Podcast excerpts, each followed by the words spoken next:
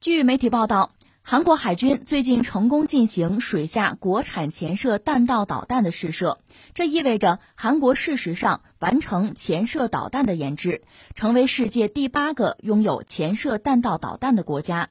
韩国军方表示，韩国国防科学研究所一号在海军岛山安昌浩号潜艇进行了首次潜射弹道导弹水下试射，并取得成功。韩军计划在进行一到两次非公开试射之后量产，并部署在上月十三号服役的岛山安昌浩号潜艇上。岛山安昌浩号是韩国海军第一种三千吨级潜艇，配备六垂直导弹发射筒。报道称，依托潜艇的机动范围、垂直发射系统的隐蔽性、弹道导弹的威力，潜射导弹被视为战场规则改变者。这次试射意味着韩国事实上完成潜射导弹的研制，继美国、俄罗斯、中国、英国、法国、印度、朝鲜之后，全球第八个拥有潜射弹道导弹的国家。这个事情吧，说大不大，说小不小。你看啊，从韩国人那个角度来讲，他有很强的民族自尊心嘛，所以要算这个账。全世界范围内哈，你能用潜艇发射导弹，而且是弹道导弹的国家，呃，算上。韩国现在有八个，韩国排到第八。呃，联合国有五常，对吧？原来是美苏英法中，苏变成了俄，这都有这个能力。然后呢，有一个印度，有一个朝鲜，再就是韩国。所以韩国我们排到第八位。你说，哎，潜艇发射导弹，这个全世界就八个国家吗？是这样，我得解释一下。咱们一样一样说，先说技术层面。技术层面是这样，这导弹嘛，两种啊，一个是弹道导弹。弹道导弹的特点是什么呢？它往往是垂直发射，这个速度会非常高。甚至出大气层，然后再入大气层，这时候弹头的速度会达到七到二十倍音速，所以你不太好拦截了。这是弹道导弹。还有一种是所谓巡航导弹，它就更像个飞机，在大气层内飞，这速度往往是亚音速的。还有什么高超音速飞行器，我们就不说了啊。传统导弹就这么两种。那用潜艇来发射，你比如说发射巡航导弹，那很多了，很多战术性的巡航导弹几乎。今天啊，在意的潜艇差不多都能发射。最典型的是以色列，这个国家很小，它的潜艇从德国搞的也不是很大，所以它的潜艇呢也不是发射什么弹道导弹，就用巡航导弹。然后呢，我装个核弹头，我也在水下巡航啊，我也核威慑呀，它能做到。但是这是人家国情决定的，对一个真正的传统的大国来讲啊，什么三位一体的核威慑嘛，水下核威慑一般要靠什么呢？弹道导弹、核潜艇，再配上这个弹道导弹，就潜射导弹啊，就从水下发射这个导弹，这个技术全世界范围内，我不是点了吗？就这几个国家有。那现在朝鲜能排到全球第七，韩国排到第八，就朝鲜半岛这俩国家达到这么一个状况。对韩国来讲呢，这当然是非常重要的一个技术突破，也满足自己这个民族自尊心、自豪感的需要，就这么件事儿。那你说这事儿是大是小呢？呃，刚才我们说了，咱们先说技术啊，就是从韩国方面讲，它的潜艇部队其实上个世纪八十年代才真正的成立，远远落后于朝鲜。但是它因为经济比较发达，技术比较发达吧，所以它是从德国引进的技术，最早是 U 二零九，后来是 U 二幺四。他现在是完全自主生产的潜艇，而且是他把德国这个潜艇放大了，基本上放大一倍，得到的这个潜艇现在是三千多吨，在全球范围内啊，就作战潜艇、常规潜艇三千多吨的算大个了。那三千多吨的潜艇呢，日本有，理论上中国也有，可能澳大利亚也有吧，就大型的常规潜艇啊。而且韩国这个潜艇最后能达到四千一百吨，这是二零一八年的时候他开始搞这个大潜艇，目的就是要装这个弹道导弹。甚至你看，朝鲜前段时间还嚷着要搞核潜艇呢，搞没搞出来不说哈。韩国也许也有这样的计划，那至少现在用常规潜艇装弹道导弹呢，这是能满足自己的需要，或者说从技术上相对要容易一些，先达到吧。韩国现在做到了这个节点，对韩国来讲，这已经是一件大事。二零一八年这个潜艇，这型艇的首艇叫岛山安昌浩号啊，这是韩国历史上著名人物吧？就是这条船下水的时候，他们的总统。就文在寅还是专门去现场了，可见对这个船很重视。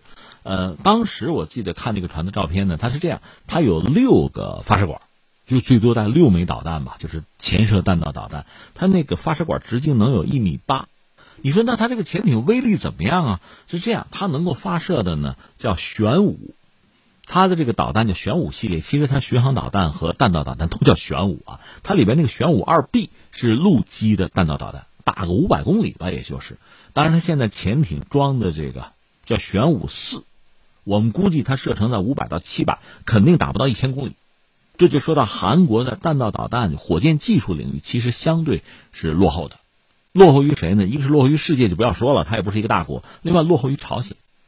你记得多年前，呃，韩国自己搞的那个火箭叫罗老号，那个火箭它搞第二级，第一级呢是让俄罗斯帮忙，后来摔了几次，有人给起个外号叫“老骆”嘛，“老骆掉”嘛。双方互相指责。俄罗斯说：“我火箭技术能有问题吗？有问题，你有问题。”那韩国方面暗气暗憋嘛。那韩国为什么这技术不行呢？这个和美国又有关系，美国对他有约束。但是今年五月份的时候呢，美国解除了这个约束，双方有一个导弹指南，就是说韩国方面呢，在导弹的这个比如射程啊、载荷呀，在这些问题上，就等于说不像以前美国看的那么紧了。那你说美国为什么看那么紧呢？还是跟半岛局势有关系嘛？因为美国盯着朝鲜，他看着半岛，他从他自己的利益考量，不希望就是半岛啊，就南北朝鲜的这个军力发展太过不平衡，特别是韩国方面，你别刺激他呀，不要刺激北方。因为你记得，在一九五三年，就是朝鲜啊签那个停战协定的时候，韩国是不签的，啊，单独北进，还搞这个呢，所以美国也怕韩国给自己惹麻烦，所以限制韩国导弹技术，这我们就说清楚了。所以你看啊，最后我们总结一下，论潜艇呢，韩国现在拿到这个潜艇就四千吨级吧，作为常规潜艇还真的不小，这个潜艇的性能应该说也还不错，因为毕竟是德国技术嘛，这个比朝鲜肯定要强。吨位也大，但是呢，作为弹道导弹，它装备数量应该是六枚，可是射程呢，大概五百到七百公里，到不了一千公里吧。这个导弹的技术应该是不如朝鲜。朝鲜方面正好相反，朝鲜的潜艇技术相对落后，做那个船也比较小，它那个最新的新普级可能就一千多吨吧，装上一枚到两枚弹道导弹了不地了。但是呢，它那个导弹技术，就水下发射啊，潜射导弹技术比韩国要强。所以从某种意义上讲，真的是南北朝鲜真要是统一了、合并了，技术能够整合了，那么这个半岛国家的水下的潜射导弹的水平就会比较高。但是，现在我们根本看不到它统一的可能性啊，分裂的嘛。所以双方是各有所长啊，互有长短。那下面的问题来了，就韩国搞这个东西，你要干嘛？你目标是谁？你针对谁？最直接的肯定是针对朝鲜，因为朝鲜有潜射导弹，你有我也有。我虽然在这个导弹射程上可能不如你，但我潜艇好啊，我静音效果好啊，我可以到你们家门口去发射呀。这个对朝鲜能够形成一定的威慑，至少双方是半斤八两吧。当然，从朝鲜来讲呢，对韩国在这个领域的进步可以不太在意。一个，你在意也没用，在潜艇技术上，应该说朝鲜追不上。但另一方面呢，朝鲜有自己的大杀器，核弹我都有，你能拿我怎么样？你敢如何？所以呢，呃，韩国这个做法本身对朝鲜其实形不成真正的实质上的威胁，但问题就来了，没有威胁你还搞它干嘛？那只有两种可能，一个是面子，一个是什么呢？另有所图。这一点就说到日本人，日本很多媒体，包括这个日本的网民啊，对韩国搞这个东西其实非常敏感，他们就很直接的说，这不是针对朝鲜的，这针对日本的啊！你韩国啊，你有想法，是啊。在历史上，日本曾经殖民过朝鲜，就朝鲜半岛啊。所以，不管是韩国还是朝鲜，对日本的态度其实当然非常微妙。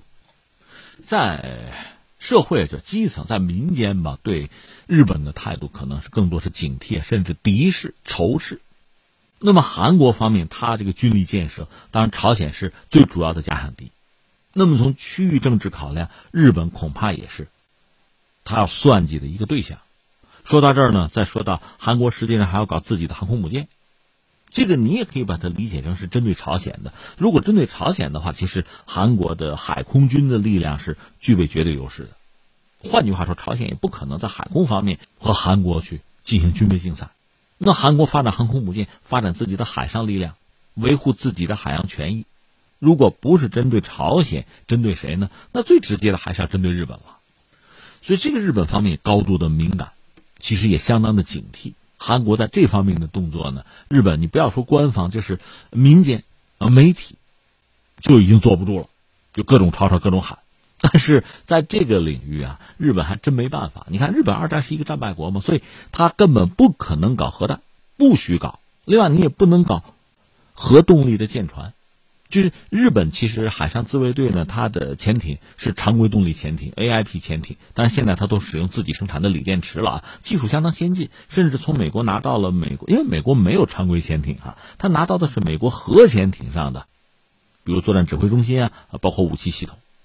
它很先进，但它不能造核潜艇，也不能拥有，哪怕是韩国这个水平的潜射弹道导弹，你不需有。所以从这个角度讲呢，韩国虽然说这个导弹技术不是很先进，但是我还能够压日本一头，至少有无问题，我有你无啊。在这个领域的竞赛，你根本没有上赛道的机会，你没有资格，我绝对领先。这是韩国目前在这个领域找到了一招先吧，在对日博弈之中也算能够碾压对手了。所以这让日本人感到很不舒服，但是也没有办法。那最后我们再说什么呢？这个对区域的局势的影响应该不是很大。当然，也有人说，哎，这是会不会针对中国？恐怕不是一个数量级。韩国拿这个东西和中国去挑战，或者说和中国军力做某种对标，其实也没有意义，也谈不上。更多的还是在东北亚的这个局里边吧，呃，韩国这个动作，包括他继续加强海上军力的动作，有可能确实刺激到朝鲜，也刺激到日本。那朝鲜因为自己的技术和经济的力量薄弱吧，很难在海上和韩国展开军备竞赛，但是他可以在陆地上，在其他领域，比如说特战领域吧，谋求一种不对称的优势。相反，倒是日本。拿韩国作为一个借口，有没有可能继续增强自己的海空实力呢？不排除这种可能性，因为日韩之间存在领土的纠纷呢，就是那个独岛或者主岛吧。在以往呢，日本经常拿中国说事但是在韩国拥有这个潜艇之后，哈，拥有这个潜射弹道导弹能力之后，是不是日本也会拿韩国说事这种可能性应该说还是存在。